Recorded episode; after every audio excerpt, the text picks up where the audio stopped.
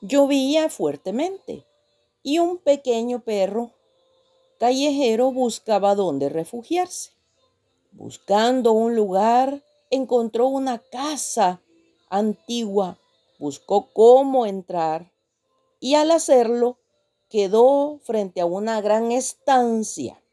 Entró y cuál no sería su sorpresa que doscientos ojitos lo miraban con alegría, con gozo. Él moviendo su colita los saludó. ¡Uf! ¡Uf! ¡Uf! Y pasó el agua. Cuando terminó de llover, salió y pensando para él mismo dijo, ¡qué lugar más agradable! Me han recibido con gozo. Algún otro día volveré. Y se fue. Pasado algún tiempo, un perro mayor buscaba refugio.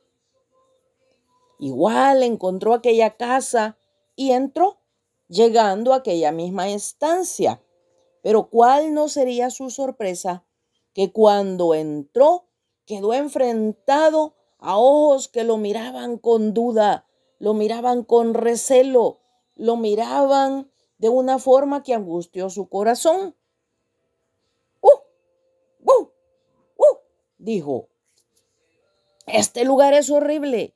En este lugar puede ser lastimado. En este lugar no hay amor. A este lugar yo no vuelvo y corriendo salió.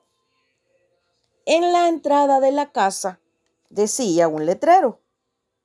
Casa de los cien espejos. ¿Cuál es la enseñanza?